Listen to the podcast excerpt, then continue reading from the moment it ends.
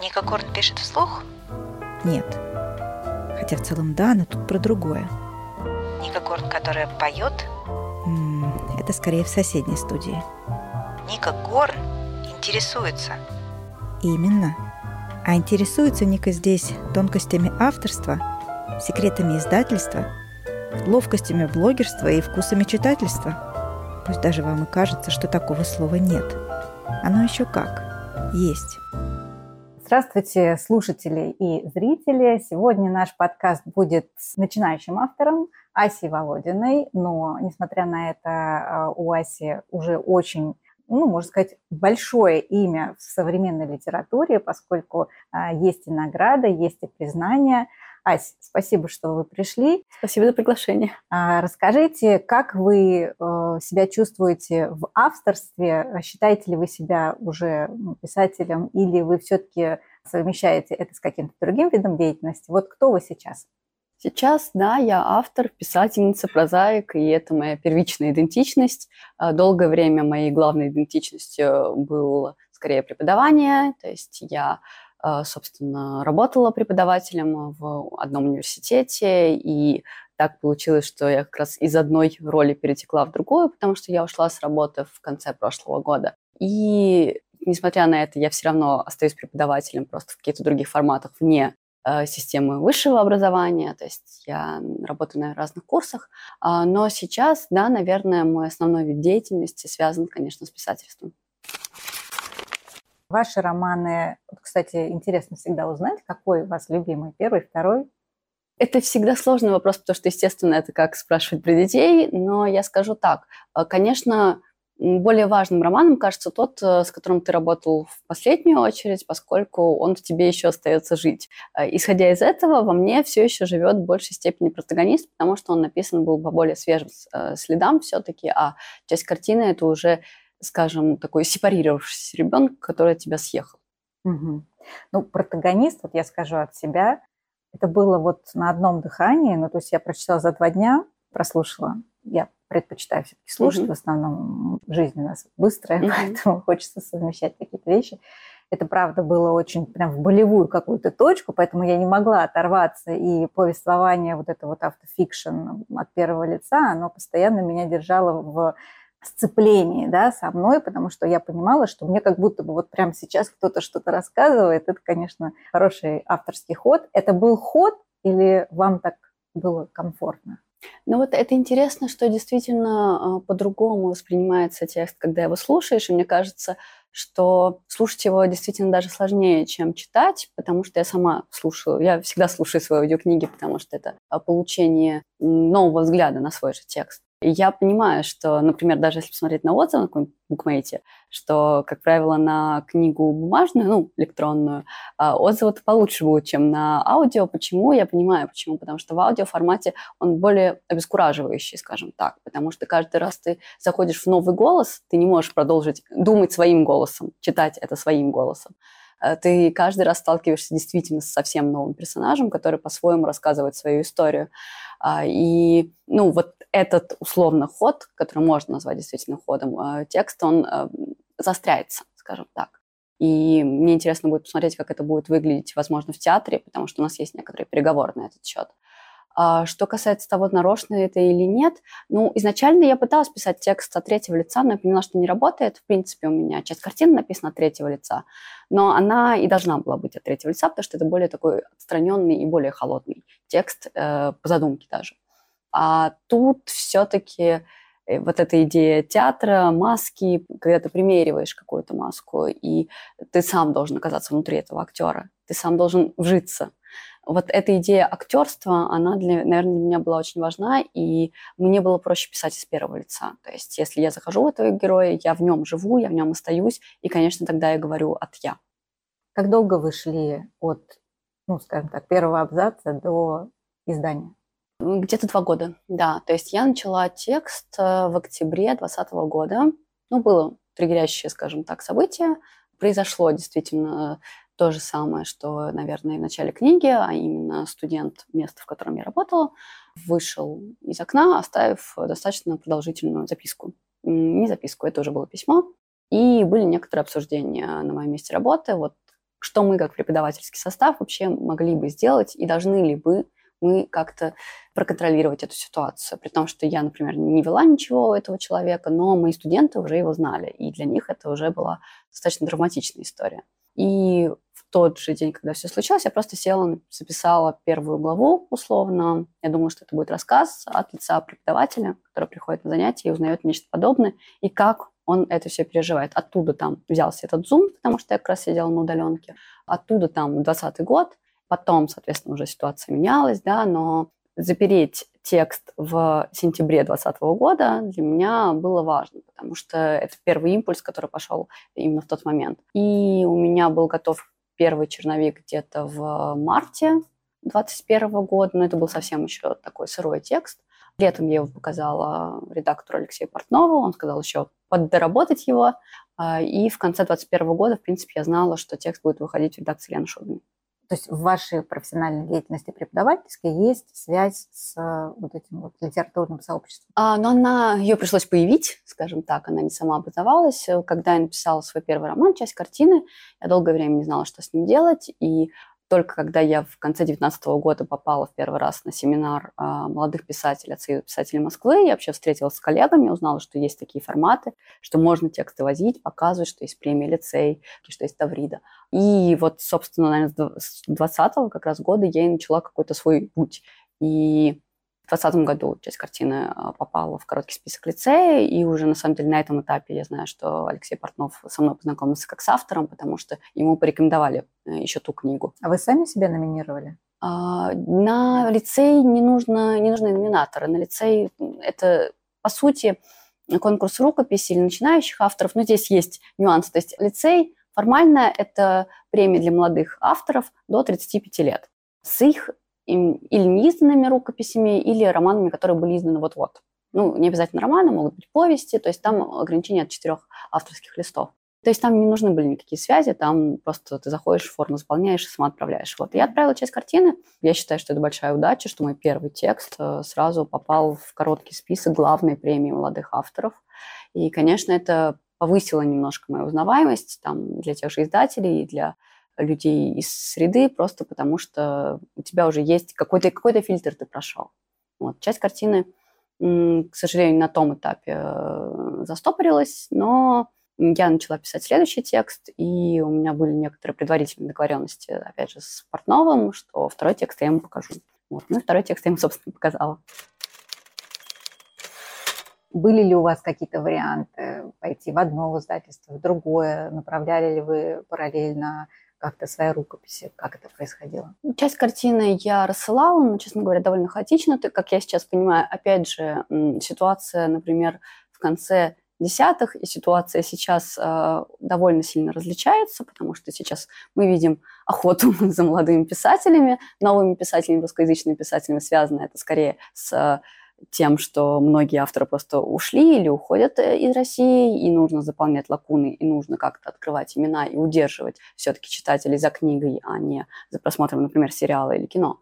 А я начинала в другое немножко время, и у тебя было не так много вариантов, и все эти варианты я пыталась использовать, но не очень-то активно, справедливости ради, потому что я знаю сейчас уже доподлинно, что часть картины вообще-то могла бы э, выйти и, и намного раньше, если бы я вовремя сообразила, кому ее показать. Но я этого не сделала, это была моя вина и, возможно, мое некоторое уже неверие в дебютный текст.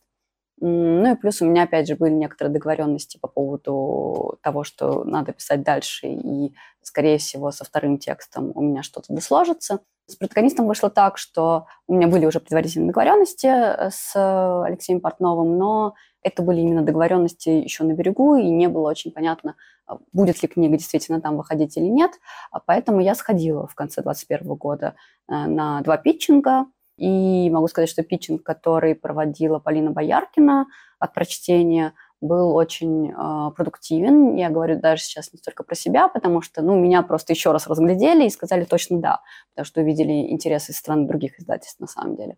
Я знаю, что, по-моему, Илья Техликиди попал через этот питчинг как раз в редакцию Лены Шубиной, и, насколько я знаю, Мария Лебедева, которая критик, А, вот ее текст э, тоже впервые она показала там, на этом питчинге, и тоже получила предварительное приглашение в редакцию Лены Шубиной. И, насколько я знаю, текст выходит именно там. То есть э, питчинги – это, конечно, очень удобный инструмент э, для молодого писателя, ну, для того молодого писателя, который умеет рассказывать о своем тексте.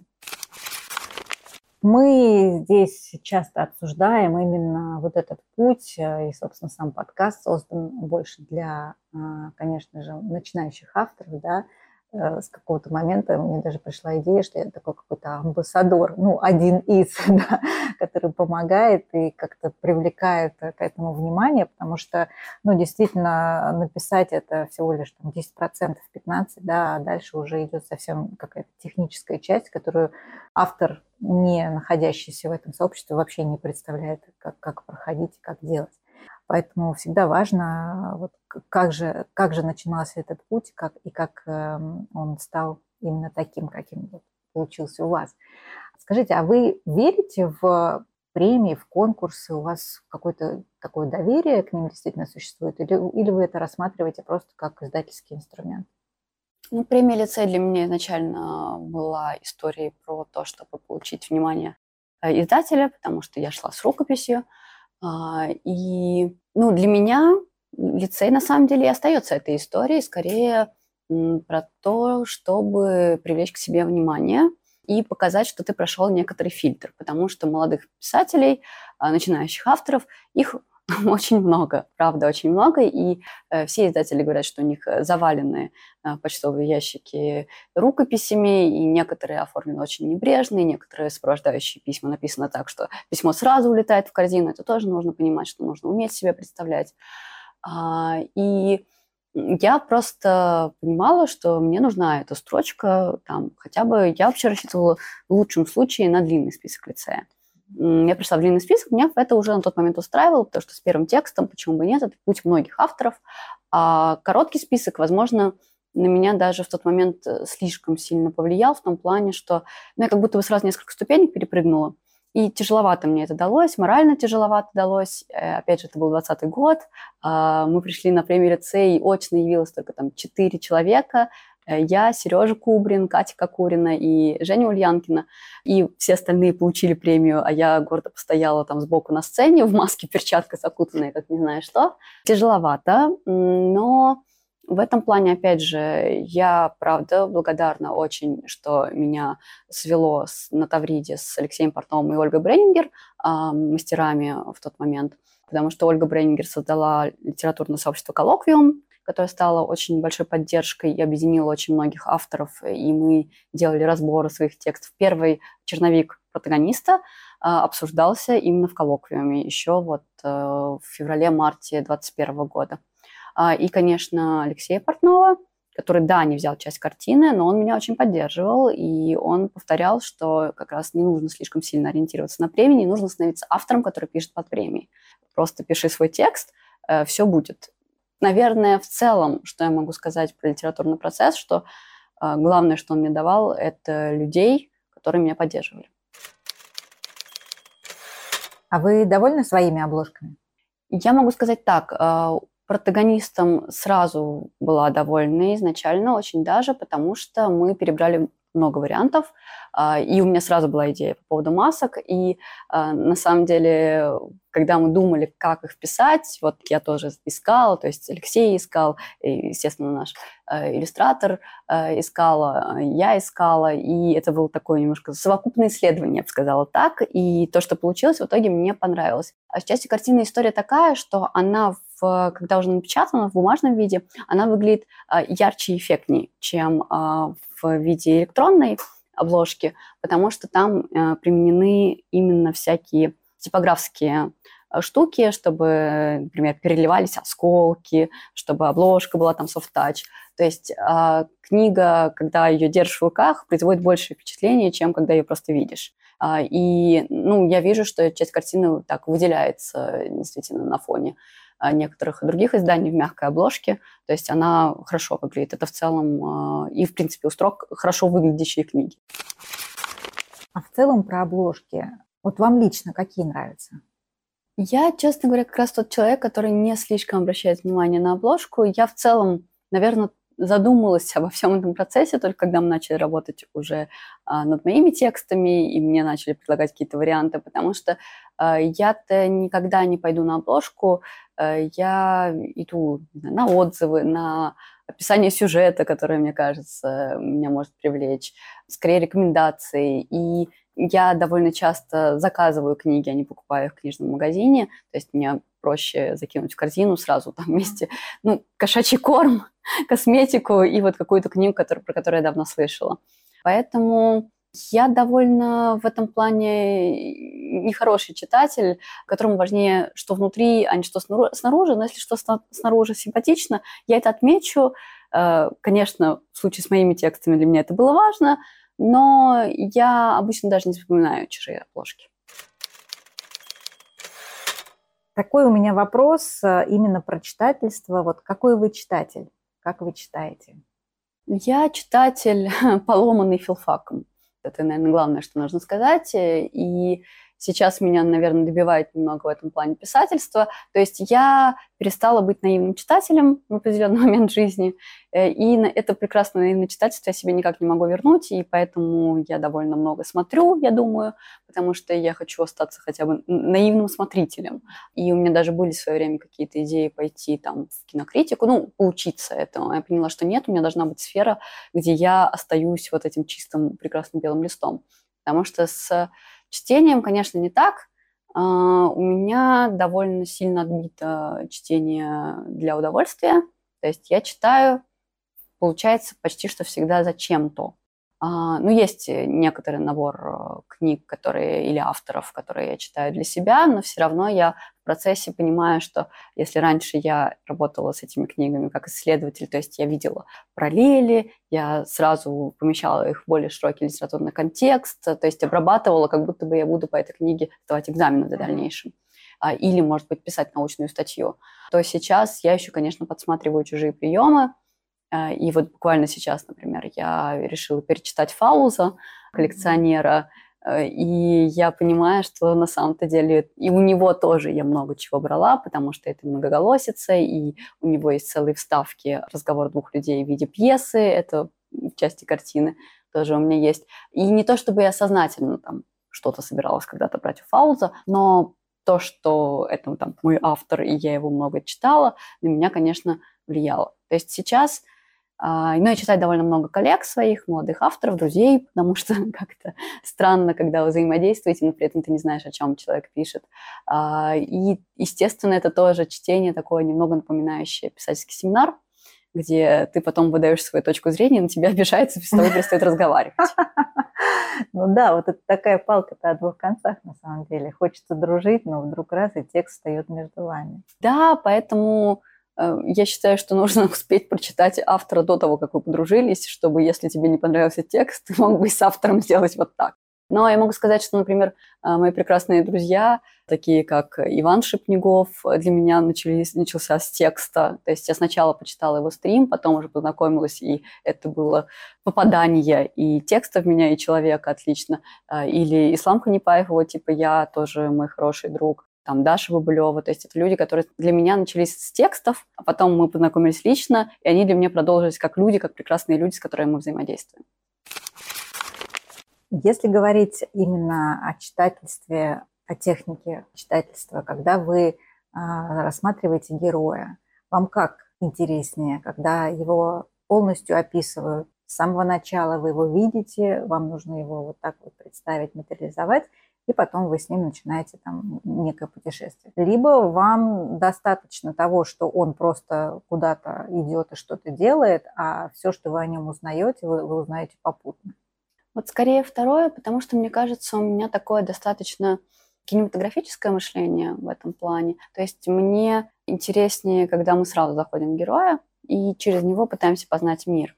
И в этом плане, опять же, мне интересный текст написан от первого лица, такого неожиданного первого лица с таким надежным рассказчиком. Когда, я не знаю, вот недавнее мое, наверное, открытие, э, это Ширли Джексон, ее «Мы всегда жили в замке», когда мы сразу попадаем в голову очень странной девочки, мы с первого абзаца понимаем, что с этой девочкой что-то не так, и мы распутываем клубок э, происходящих событий э, в ее жизни и то, чего она сама натворила. И мы с каждым новым витком понимаем, что девочка-то совсем непроста, хотя она начинает с того, что она называет свое имя, свой возраст, где она живет, и вроде бы все просто, но ты очень быстро понимаешь, что не просто, потому что там она не любит мыться, любит собак а, и любит э, какой-то определенный сорт э, ядовитых там поганок, например. И сразу думаешь, девочка, интересно, хочется с вами пообщаться.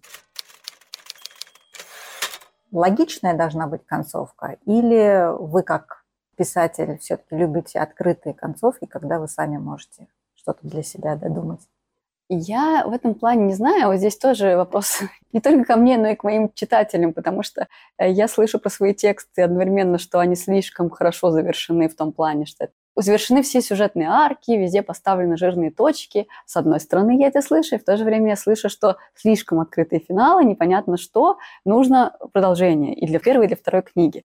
Я здесь немного теряюсь, но я понимаю, что продолжения нет. Э, зачем а, для меня мысленно все эти истории окончены? А, но, наверное, тут как в жизни. Вот для меня недавно была эта метафора. А, так получилось, что я уходила с работы там, в конце декабря 22 года, и думаю, вот какая красивая метафора, что я покидаю это место. Потом получилось так, что у меня было еще одно прощание с этой работы, поскольку столб нашей кафедры а, ушел из жизни, преподаватель, я, естественно, съездила на похороны, и вот мы все собрались и заново увиделись, и я понимаю, что вот, это такая какая-то концовка протагониста, что вот опять вот этот момент, как в кино, что вот сейчас идут титры, вот в этом сезоне моей жизни. Да, но потом тебе приходит письмо, и ты понимаешь, что ты, хотя уволилась, ты должна переделать все учебные программы, и вот продолжается проза. Да, то есть титры не пошли. У тебя после этого сцена после титров раз, сцена после титров два, три в том плане, что ты не можешь э, искусственно затормозить вот этот поток жизни и сказать, все, вот здесь это закончилось, э, здесь э, я поставлю свою прекрасную жирную точку, потому что всегда это многоточие. Мне кажется, каждый текст все равно должен оставлять и оставляет некоторые многоточие после себя. И при этом мне м, странно слышать там упреки, я скажу про двух авторов – Например, так говорят про Сашу Привет Дмитрия Данилова, что не завершен. Для меня, например, завершен. Я выбрала для себя вариант, чем именно заканчивается этот текст. И еще один – это «Салют на той стороне» с Сашей Шлашовой. Э, многие говорят, что финал открытый, он частично открытый, но при этом все, что надо, он закрывает. И я не понимаю, точно так же, как и я не очень понимаю, когда мне говорят, что у меня открытые финалы. Не знаю, ты сам выбираешь, где он закончивается. А какой герой из протагониста вам наиболее симпатичен, кому, кому вы больше сопереживали? А, вот это интересно, потому что каждый раз я сопереживала больше всего тому, кого я писала или дописывала, или переписывала а, последним. И из-за этого получилось так, что я больше всего жила в Агнии, и это тяжелый персонаж, в котором жить не хочется. У меня Агния тоже любимый персонаж. Она не то чтобы у меня любимая, она персонаж, с которым это вот та самая сложная, не знаю, подруга, с которой все время что-то не так, и она сидит у тебя на кухне и рассказывает тебе про свою сложную жизнь, и ты просто пытаешься задавать ей нужное количество вопросов, чтобы вы из этого как-то выпутались. Вот с Агнией у меня такая история, что э, немного бедовая подруга, да, с которой тяжело. Ну, причем в самом тексте Агния никогда ни на кого не опирается, ни, никому не жалуется, она сама-сама, и вот это мне в ней больше всего, наверное, и понравилось. Но при этом, может быть, ей и стоило бы где-то и опереться, мне кажется. Потому что, ну, у меня как несложные отношения, потому что, как и, кстати, к еще одному персонажу уже из части картины Софья, вот Агния в чем-то наследует. Э, и того персонажа тоже. То есть я понимаю, что я как человек где-то и уступила бы, и искала бы компромиссы, и, наверное, пошла бы на попятную, а мои персонажи вот такие, какие они есть, они будут до последнего биться. Но если говорить про персонажа, например, внезапно для меня стал таким любимым персонажем а, мальчик Алеша, сосед Никиты, при том, что изначально я не задумывала его каким-то таким уж э, сложным парнем, то есть он просто должен был быть таким третьим в Алёша истории. Такой травмированный, ему, его хочется жалеть. И Алёшу хочется жалеть, и при этом, ну, мне, конечно, очень симпатично то, насколько он эмпатийный мальчик, как он чувствует других людей и как он взаимодействует с этим миром. И это очень тяжело быть таким человеком, я думаю, но мне в нем это, это действительно очень нравится. Как вы пишете книги? Я не говорю, э, как вы их придумываете, совершенно э, понятно, как это придумывается. А как днем, ночью, на бумаге, в А, телефоне? Не на бумаге, в телефоне у меня есть заметки, в которые я вношу то, что мне кажется интересным, то есть то, что я ну, где-то услышала, где-то увидела, кто-то рассказал какую-то историю. Это я вношу, в любом случае, понадобится, не понадобится, может быть, пригодится.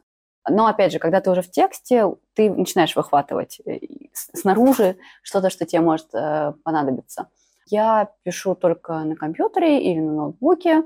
Мне нужно, чтобы мне было комфортно, то есть вокруг никого, никаких кофеин, никакой музыки, боже упаси. Желательно, чтобы я была вообще дома одна, потому что, опять же, это какой-то эмоциональный процесс, э, тебя может включить-выключить, и я не очень хочу, чтобы за этим кто-то наблюдал. То есть, опять же, в библиотеке я не хожу, я могу редактировать где-нибудь в библиотеке. То есть мне нужно вот то самое идеальное рабочее место, за которым я сижу, меня никто не трогает, у меня есть э, моя там чашка чая, а, и я пишу, но зависит от того, на какой стадии именно написания. То есть иногда я сажусь, я думаю, что мне нужно сегодня написать, ну, хотя бы вот столько-то тысяч знаков, а, но это довольно тяжелая для меня история, когда я себя из себя пытаюсь выдавить эти знаки. Иногда бывает так, что ты сидишь, несколько часов смотришь пустой файл, Да, вот прям так бывает. пишешь, ну, то есть ты параллельно прокрастинируешь, но потом, пока у тебя просто мозг уже устает, он говорит, так, ну, давай хоть что-нибудь запишем. Ты записываешь пару предложений, но эти предложения из-за того, что вот они уже такие вымученные, они могут оказаться чем-то очень важным в плане смысловом. То есть бывает так, что ты можешь написать а, большой процент текста, но он будет довольно пустым, то есть, не знаю, сюжетным, диалоговым, то есть его можно было писать, можно было писать в любом состоянии. А мне всегда сложнее всего работать со смыслами, то есть когда ты, наконец, понимаешь, о чем вот конкретно этот момент, и о чем этот герой, о чем этот человек. И вот там иногда бывает, что двух э, предложений достаточно для сегодня, потому что ты их написал, пойдешь думать еще неделю. То есть я такой писатель не очень последовательный и не очень систематичный, но у меня зависит от того, зашла я в поток или нет. Если я не зашла, значит, его надо как-то каким-то образом инициировать. Инициировать можно через, э, включаясь через другие какие-то сферы, просто погуляв, подумав, послушав музыку. А, Но я могу написать текст быстро, но это будет первый черновик, который я никому не показываю, потому что он плохой. То есть это чисто такая сюжетная, например, какая-нибудь история. А уже дорабатывать мне нужно достаточно долго. То есть синдром самозванца вы не страдаете. Да, я столько времени сидела как бы не то что в самозванцах, а в неписателях, э, в невидимках, вот. То есть э, я все-таки начала писать в семнадцатом году, часть картины, какую-то первую свою известность начала получать только в двадцатом. Все это время я сидела и просто не понимала, что делать. То есть э, у меня скорее был синдром невидимки, чем самозванца, то есть человека, которого просто не замечают, и все, что он делает, не замечает тоже. Вот это было больно. А с самозванцем, ну, я понимаю, э, что... Я понимаю, я это прекрасно признаю, что сейчас как бы молодых писателей очень много, и каждый, не то что год, а каждый там, наверное, квартал выходят э, какие-то новые книги, которые привлекают себе читателей, и цикл у наших книг не очень-то велик, прямо скажем.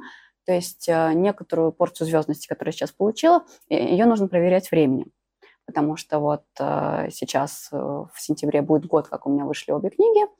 Будет понятно, все-таки зафиксировалась я или нет. И нужно вернуться еще через год и посмотреть. А еще потом нужно вернуться через 5, через, через 10, потому что э, мне в этом плане интересно смотреть какие-нибудь обзоры «Фабрики звезд» и просто вспоминать, кто все эти люди. Да, потому что, э, ну, те, кто в моменте оказались будущими звездами, которые надолго с нами, исчезали, и исчезали вообще какие-то другие сферы. И опять же с лицеем есть такая интересная особенность, что часто победители просто исчезают, э, и ты даже ходишь и периодически тыкаешь спрашиваешь, а ты вообще где-то там живой? Почему ты не пишешь? Что ты же хорошо писал. А вы пишете сейчас что-то? А, ну, я работаю над одним проектом, я его называю именно этим словом проект, потому что это некоторый такой продукт сотворчества, но я про него не особенно что имею право рассказывать. Мгм.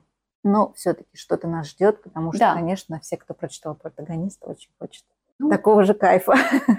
У меня будет текст, который э, похож немного на часть картины на протагониста. Я думаю, на этом уже я завершу условную трилогию и пойду жить какую-то жизнь э, вне академическую, вне э, образовательную, наконец-то. Потому что, видимо, еще не доболела эта тема у меня. А вы пойдете жить, имеется в виду, в литературном а, плане? Я надеюсь, что в литературном обращаться плане, да. к неким каким-то другим. другим я думаю, что у меня наберется уже какой-то другой набор тем к тому моменту. Потому что сейчас, конечно, я немного по инерции продолжаю говорить о том, что меня еще волновало в предыдущий год. Как вы решились э, взяться за античную литературу и а, включить ее в качестве эпиграфов? Ну, на самом деле, мне здесь не то, чтобы было сложно решаться, потому что, опять же, здесь много факторов. Это и то, что я сама родом из города Феодосия, это изначально древнегреческий полис, и у нас э, античностью много чего дышит и пахнет, и даже это бывает весьма в комическом ключе. Например, мне очень нравится шаурмичная Олимп, да, ну то есть я, когда мы подбирали как раз какие-то референсы для обложки, я просто была в Феодосии как раз у бабушки, и я ходила по городу и фотографировала. Там обязательно, если фонтанчик, то это, безусловно, там девушка с амфорой. Да, если это какой-нибудь э, винный магазин, там тоже, естественно, это амфоры будет нарисовано. Вот шаурмичный Олимп просто это моя любимая.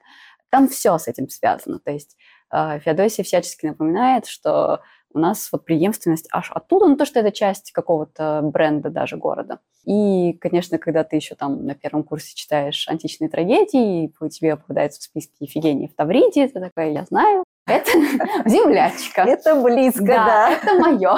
Это вот у нас там. И я с детства очень любила всю эту античную греческую тему, то есть мне э, дарили подарочные издания Куна на 12 лет, и я всегда была в это вовлечена, и даже на первом курсе, когда я поступила только, сначала поступила на русское отделение, потом я туда перевелась, я очень хотела перевестись на классика, потому что хотелось больше латинского, хотелось больше, еще больше античной литературы и искусства, то есть у меня э, было влечение некоторое туда, и поэтому, когда я уже села за свой текст и посмотрела немножко передачу «Умник и умница», которая выполнена с отсылками да, к античной да, да, да. эстетике, я поняла, что вот же оно. А еще у меня уже был ковид, и я понимала, что уже будут маски. И я поняла, что это все можно очень здорово зарифмовать. Угу. И когда я просто села, вот я там месяц или два читала, просто перечитывала все эти античные трагедии, то есть каждый день читала по трагедии. И тогда уже у меня выработалась какая-то идея вот этой системы персонажей, которую можно переложить на моих персонажей тоже. На самом деле это линкуется действительно очень хорошо, и мне кажется, э, даже у многих людей, которые в принципе ничего не знают про античную литературу, у них, наверное, возникнет хоть что-то они оттуда зацепят, и это уже будет, мне кажется, большой плюс. А есть ли у вас какие-нибудь такие провальные случаи в письменной речи? Это было еще в части картины, э, в первых черновиках.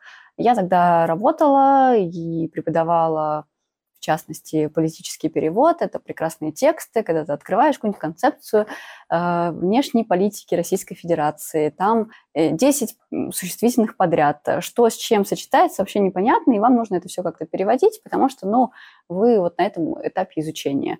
И я помню, что когда я открыла часть картины, я поняла, что у меня влез туда чудовищный канцелярит. А, мне приходилось его очень сильно вычищать при каждой редактуре. И последний раз этим уже занималась моя редактор. То есть я видела, что то, что все равно я там что-то не дочистила, дочищала уже она, а, потому что это действительно, ну, по инерции я вписывала вот этот чудовищный совершенно язык в часть картины, хотя ей части картины достаточно органична, поскольку там школа, система, рамки, но это не было приемом. То есть если бы это было приемом, это одно, там это не было приемом, там это был просто плохой язык. Угу. Получается, что редактура, она действительно очень важна. Не боялись отдавать свое детище, не боялись, что его как-то сильно обезличат? Я все-таки всегда делаю еще очень обширную саморедактуру. То есть э, я немного тот человек, который перед приходом клининга убирается повсюду.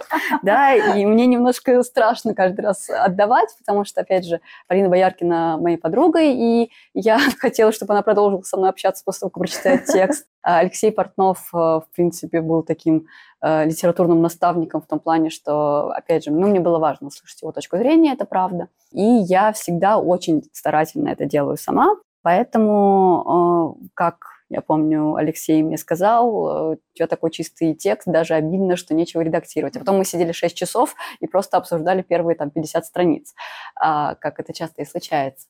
Но мне не страшно было, потому что я доверяла своим редакторам, то есть я знала, что а, и Алексей, человек, который очень вник в этот текст, и чем больше, поскольку он ведет скорее очную такую редактуру, когда вы сидите и обсуждаете каждую правку, которую он пытается внести, э, это занимает очень много времени, но это очень продуктивно, потому что у вас включается некоторый брейншторм, и вы ищете лучшие варианты и прислушиваетесь друг к другу. Действительно, ну, хорошее партнерство получилось.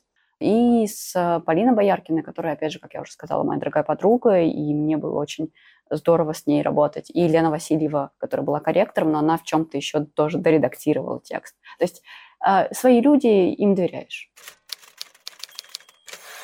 А как вы думаете, обязательно ли современному автору, да и любому автору иметь профильное образование?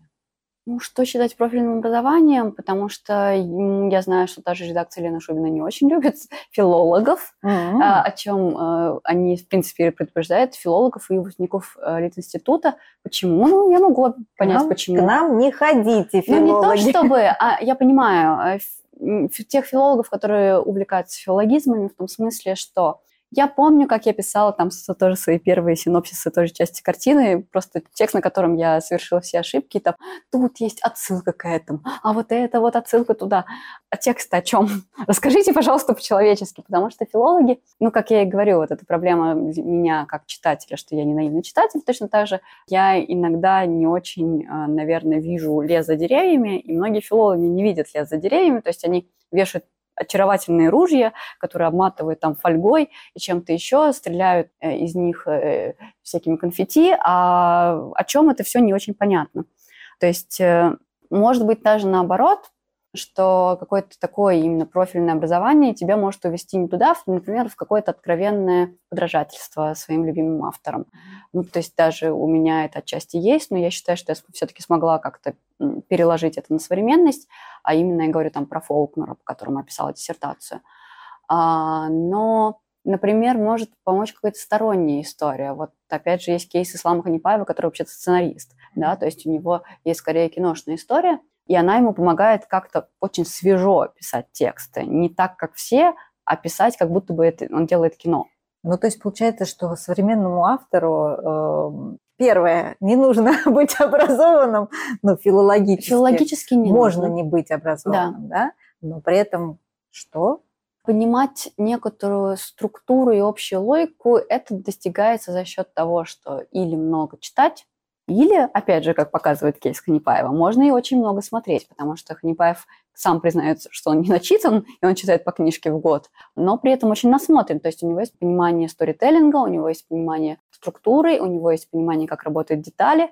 И, например, для таких авторов, тоже как и я, которые видят картинки, их уже перекладывают в тексты, может быть, э, это помогает. Я знаю авторов, э, которые вдохновляются музыкой, то есть они скорее наслушивают даже какую-то вот эту идею структуры, потому что музыка же тоже очень структурирована, мы это должны понимать. Или те, кто а, насмотрены в значении э, того же художественного творчества, я имею в виду картины или скульптуры или архитектуры. То есть какой-то культурный фон, безусловно, должен быть, иначе все это будет очень, наверное, странно.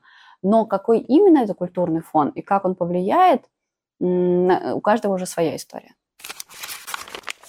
Мы с вами говорили о том, нужно, нужно ли профессиональное образование автору, а если с другой стороны подойти, а можно ли вообще научить писательству? Ну, поскольку я преподаю в Creative Writing School, на очень маленьком курсе, а именно курс «Память говори», который построен по очень симпатичному мне принципу, а именно основан на идее о том, что у каждого человека есть какая-то история, которую хочется рассказать. Э, история основана на личном или семейном, или, главное, жизненном опыте. Я там как раз сейчас э, ведущий мастер. Буквально сейчас вот у нас окончился очередной набор, и для меня уже прошло, получается, два набора. Очень интересная история. Мне кажется, что научить структуре, безусловно, можно. А научить какому-то языку, скажем, усредненному, да, можно в том плане, что хорошо бы, чтобы в тексте не было слов в духе «имеет место быть». То есть, грубо говоря, курс русского языка ускоренной стилистики преподать можно. Конечно, нельзя научить индивидуальности. Вот этому научить нельзя, но также работают и литературные семинары хорошие, а, и хорошие литературные школы, и коучи, они рассчитаны на то, чтобы подчеркнуть вот эту индивидуальность, может быть, ее найти, помочь автору найти свой собственный голос и свою тему. Это, скажем, работа не столько с лекционным а, форматом, где ты выдаешь какую-то информацию, а сколько работы, например, мы проверяем обязательно домашние задания, то есть у нас какие-то тексты постоянно пишутся, и с поиском вот нащупать то самое, то самое, что есть в этом герое, что самое, что есть в этом авторе. А, может быть, есть та самая тема, которая будет его вести даже не рассказ, а целый роман. А может быть, есть определенный голос, может быть, это голос определенного человека, который хочется перенести. А, может быть, это какой-то мотив, лейтмотив в жизни этого человека. То есть здесь, мне кажется, какой-то литературный коучинг, он близок к психологии, и честно я могу сказать, что мне даже немного не хватает вот именно такой психологической закалки, образования дополнительного, потому что ты работаешь с человеком, который задает вопросы. Ты должен уметь задавать правильные вопросы. Почему ты хочешь написать именно эту историю? Почему именно этот герой? Почему этот герой себя в этот момент ведет так? А как на него смотрит другой человек? А как на него реагирует? А почему там для него небо именно такого оттенка. То есть ты задаешь бесконечное количество вопросов, но автор должен ответить на эти вопросы сам. То есть как хороший психолог не будет вкладывать свои трактовки, так, конечно, и хороший преподаватель, неважно какого предмета, как мне кажется, а, будет все-таки искать ответы в своем ученике.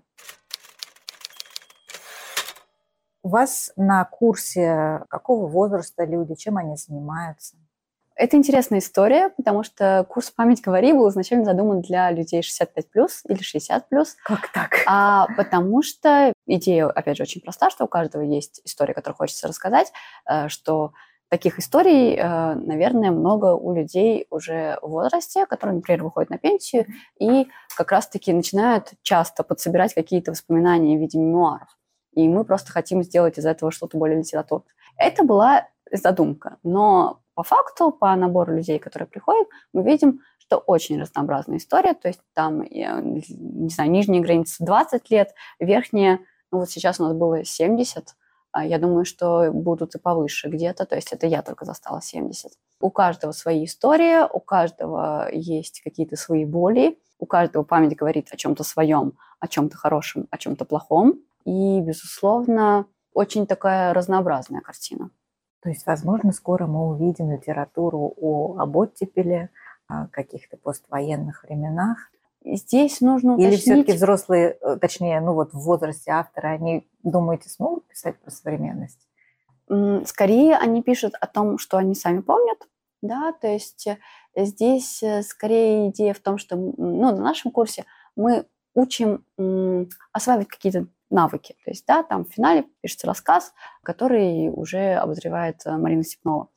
А будут ли они из этого делать цикл рассказов, может быть, роман, э, это уже их внутренняя задача, запрос. То есть кто-то пишет, действительно, кто-то уже издавался, насколько я знаю, из, в том числе, выпускников Creative Writing School.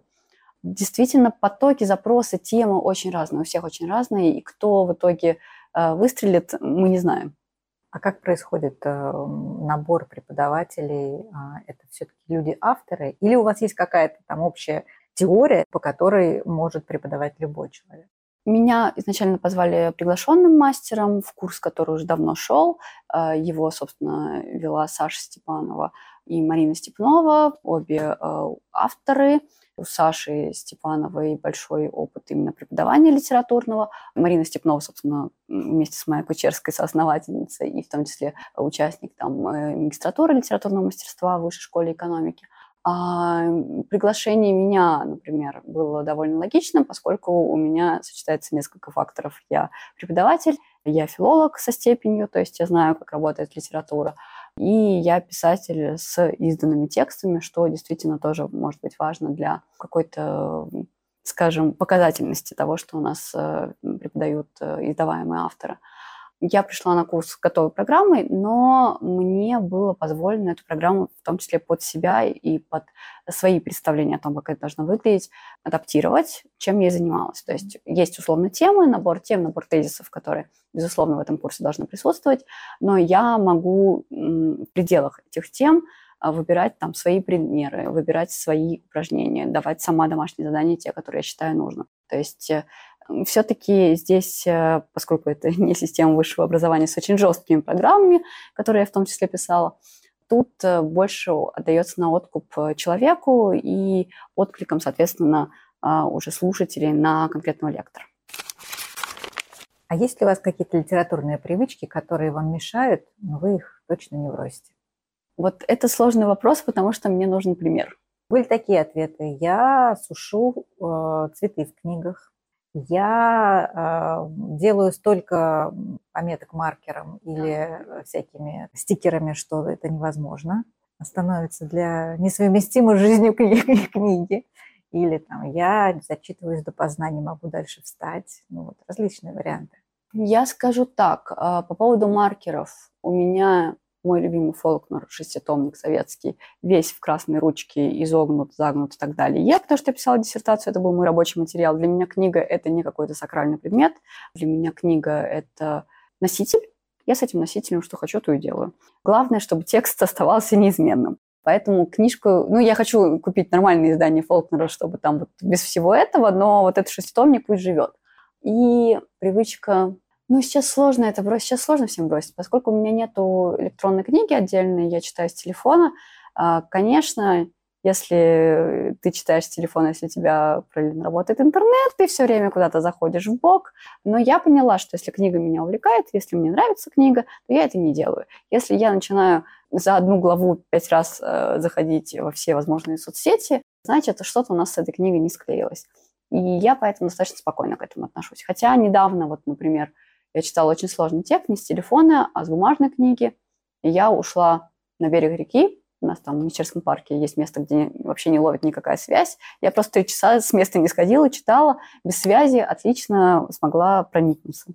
То есть какая же литературная привычка, которая мешает? А, ну, параллельно что-то смотреть в телефоне. Наверное, так, да. Отвлекаться. Вернемся немножко к предыдущему вопросу, к а, обучению. Как вы думаете, вот ирония, такой не юмор даже, да, а вот такая ирония, возможно ли ей научиться? И нужна ли вообще ирония большой литературе? Меня всегда пугает то, что считается, что большая литература обязательно должна быть э, на серьезных щах, непременно, потому что, опять же... Но большая литература классическая наша начинается с Чехова, а там без иронии никуда. Да, это и Чехов, и Гоголь, и Салтыков-Щедрин. То есть в том-то и дело, что меня пугает э, такое пренебрежительное отношение к комическому, в принципе, меня не пугает даже, а раздражает, я бы даже сказала, потому что Э, в целом мне видится высшим искусством э, трагикомедия, потому что это очень адекватно нашей реальности, где трагическое и комическое все время э, сочетается, и мы буквально недавно это видели. Мне кажется, что невозможно научить чувству юмору. Вот это беда. А пытаться имитировать чувство юмора не получится. А без чувства юмора ты можешь написать прекрасный текст, просто он будет действительно серьезным, и пытаться включить туда какие-то неуместные, неумелые шутки. Ну, то есть в тебе это или есть, или нет. Я, например, довольно ироничный, самый ироничный в том числе, а, и мне органично это вплетать, я считаю. Я знаю, что, опять же, есть авторы, которые работают с комическим очень плотно. Там тот же Иван Шапнегов, и для него, опять же, вот это очень э, грустно и печально слышать, что большая литература должна быть непременно только серьезной. И его роман «Стрима» — это такой образец трагикомического, мне кажется. Научить тому, что есть или есть, или нет от природы, ну, это как научить обаянию. А, можно раскрыть то, что уже есть, можно отработать, можно стать более харизматичным. Нельзя научить человека быть обаятельным с нуля. Точно так же, как нельзя научить шутить не механистически, а именно природно, если в себе этого нет. А у вас есть такое задание в вашем обучающем курсе? С э, а, у юмором? нас не стоит этой задачи, потому что у нас все-таки работа с реальным материалом, который зачастую сам по себе может быть смешным. То есть э, у нас иногда попадаются какие-то такие прекрасные штуки, которые ты действительно понимаешь, что ты это не придумаешь. Вот оно вот было ровно так в жизни, и это смешно, и поэтому вы переносите это в текст, потому что это и смешно, и абсурдно, и, э, как я говорю, что мы охотимся на курсе за погремушками, потому что в каждой избушке свои погремушки. Вот охота за погремушками. Вот какие-то такие погремушки, они могут оказываться смешными в том числе. Вы следите за какими-то книжными блогерами? Да, слежу. А, ну, сейчас это скорее только в Телеграме, потому что Нельзяграм пал. У меня самой был блог, не совсем книжный, скорее такой, как вот я сейчас слушаю подкаст «Культурный сюжет». А, вот примерно такой культурный сюжет, где я писала и про кино, и про музыку, и в том числе про книги авторов, которые мне нравятся. И еще с тех пор у меня сохранилось довольно много приятных знакомств, которые из э, одной соцсети переползли в другую, и их стало больше с тех пор, как я заявила о себе как о писательнице, и многие из этих блогеров э, меня почитали, ну, тоже, и я кто очень же благодарна. А, мне нравятся небольшие блоги. Ну, сейчас я перечислю небольшие большие. Большой блог э, это Полина Парс, при том, что я не поклонница буктюба, так называемого, но я слежу за ней в Телеграме э, и периодически включаю ее видео тоже. И Полина Парс, можно сказать, одна из крестных протагониста, как и Галина Юзефович э, в мире уже книжных обозревателей. Из маленьких, э, ну, относительно маленьких блогов Телеграма, уже не очень понятно, что там маленький, что нет. А я читаю «Интеллигентку Гадову», я читаю э, Books in my hand. Это Валя Вековищева, у которой есть подкаст «Стивен Книг». И у нее есть, по-моему, награда блогерская, сейчас не вспомню какая – я читаю, короче, о книгах э, и знакома с Павлом, который вообще-то работает в Фантом Пресс. У меня все время какой-то очень странный набор э, этих блогеров, потому что я говорю, что изначально, когда я еще была в другой соцсети, я подписывалась не столько основываясь на количестве подписчиков, сколько на душевной близости, так сказать. А душевная близость, она такая непроизвольная, и вот с кем она возникла в свое время, с тем она и сохранилась, скорее всего, так. А, и я просто, опять же, когда сюда ехала, я слушала вот подкаст «Культурный сюжет», как раз который ведет интеллигентка Гадова, а, Надя, и Марина «Королева восхищений», по-моему, у нее называется канал, а, собственно, про литературу, культуру, книги, фильмы и все так далее.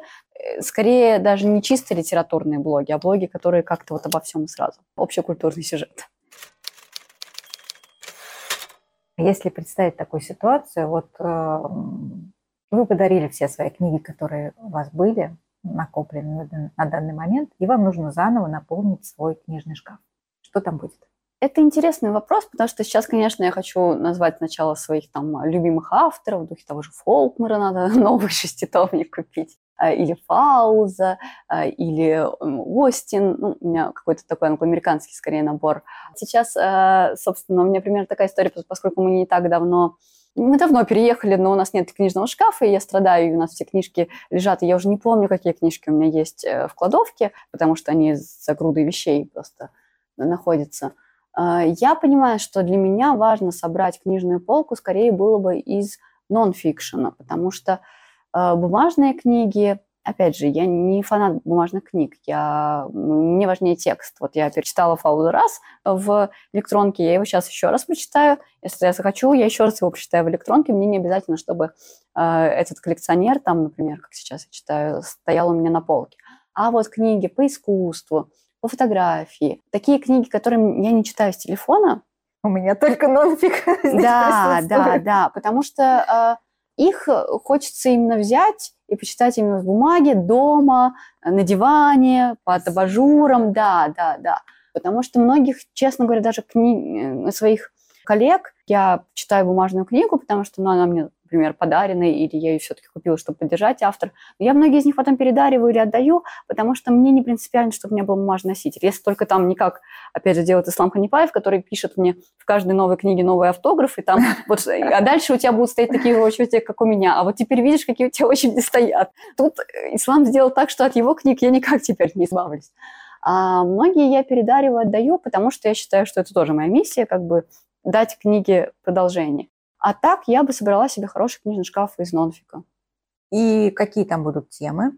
А, ой, у меня такое очень хаотичное какое-то э, наполнение, потому что, ну вот сейчас, например, читаю такую увесистую книгу о музыке, там так много авторов, я даже не скажу, кто. По-моему, Лев Ганкин там один из авторов. То есть это такое а, антология какая-то или хрестоматия, если можно сказать, текстов просто о зарождении музыки, о ее влиянии на нашу жизнь. Потому что вот музыка для меня такая терра инкогнита, и я все хочу понять, как она работает, и как-то наслушать, и именно понять механику ее работы.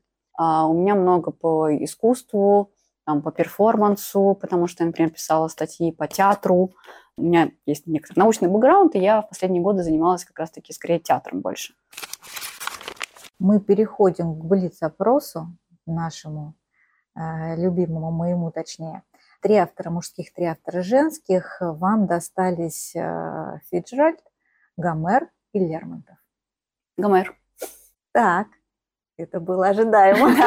Да. А, Илиада или Одиссея? А, Одиссея. Почему? Более интересный протагонист, и, ну, будем честны, у нас не очень хороший перевод Илиады, скорее, а вот Одиссея переведена хорошо, и я помню, что там даже было что-то местами смешное и ироничное. Ну и в целом Одиссей мне ближе как персонаж, не героические вот эти прекрасные, прекраснодушные э, герои Илиады, а Одиссей со своими слабостями, хитростями, э, неудачами, отношениями, он ближе к человеку. Он Более не такой, жизненный. Да, он не такой бога-человек, как э, герой Илиады. Угу. Согласна. Женщины. Барбара Мюррел, Айн Рейд или Ася Казанцева? Ну, Казанцева, потому что мне нравится нонфикшн, и в частности я увлечена вот этой всей темой Э, того, как биологическое определяет нас и наше социальное. То есть для меня это немного непознанное, и мне интересны люди, которые умеют это нормально рассказывать. Станислав Добрушевский сюда же. Ну, он это ученый, у Казанцевой скорее э, Казанцева научная журналистка, но тем не менее я читала ее несколько книг, мне кажется. Давайте из реальности перейдем в фантастическую плоскость Представим, что Илон Маск у нас волшебник, и мы желаем самые сокровенные желания, которые он может исполнить. Илон Маск интересный человек. Мне кажется, он волшебник для самого себя, как такой э, мальчик, э, который вырос и выполняет все свои желания, которые ему хотелось бы, и хорошо бы их расширить на мир тоже. Э, первое желание, наверное, чтобы он обратил свой взгляд из космоса на Землю, и все свои эти прекрасные ресурсы, которые он использует для космических миссий, он бы направил, может быть, на борьбу с теми же климатическими изменениями, чтобы нам было комфортно как можно дольше оставаться на Земле, на нашей планете, и чтобы нам не приходилось туда как-то колонизировать э, другие э, места. Опять же, мы видим, что он пытается вести какую-то внешнюю игру, э, внешнеполитическую. Мы не знаем, насколько она успешна или нет, но было бы неплохо, чтобы, опять же, если у него есть эти ресурсы, он бы потратил их на мир во всем мире или мир, по крайней мере, худой хоть где-нибудь, с которым сейчас тоже некоторые проблемы.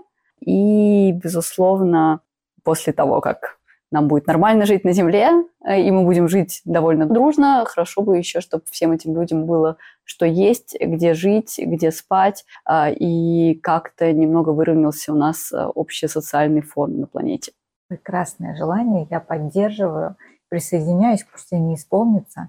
А вас благодарю за то, что вы дали еще одну искорку надежды начинающим авторам, которые, возможно, прослушав наш разговор, а, смогут сделать еще один шаг к своей мечте. Спасибо вам большое. Спасибо вам. Ника Горн интересуется, а потому не прощается и уже ждет новой встречи с отменными книгоманами всех мастей. Услышимся через неделю.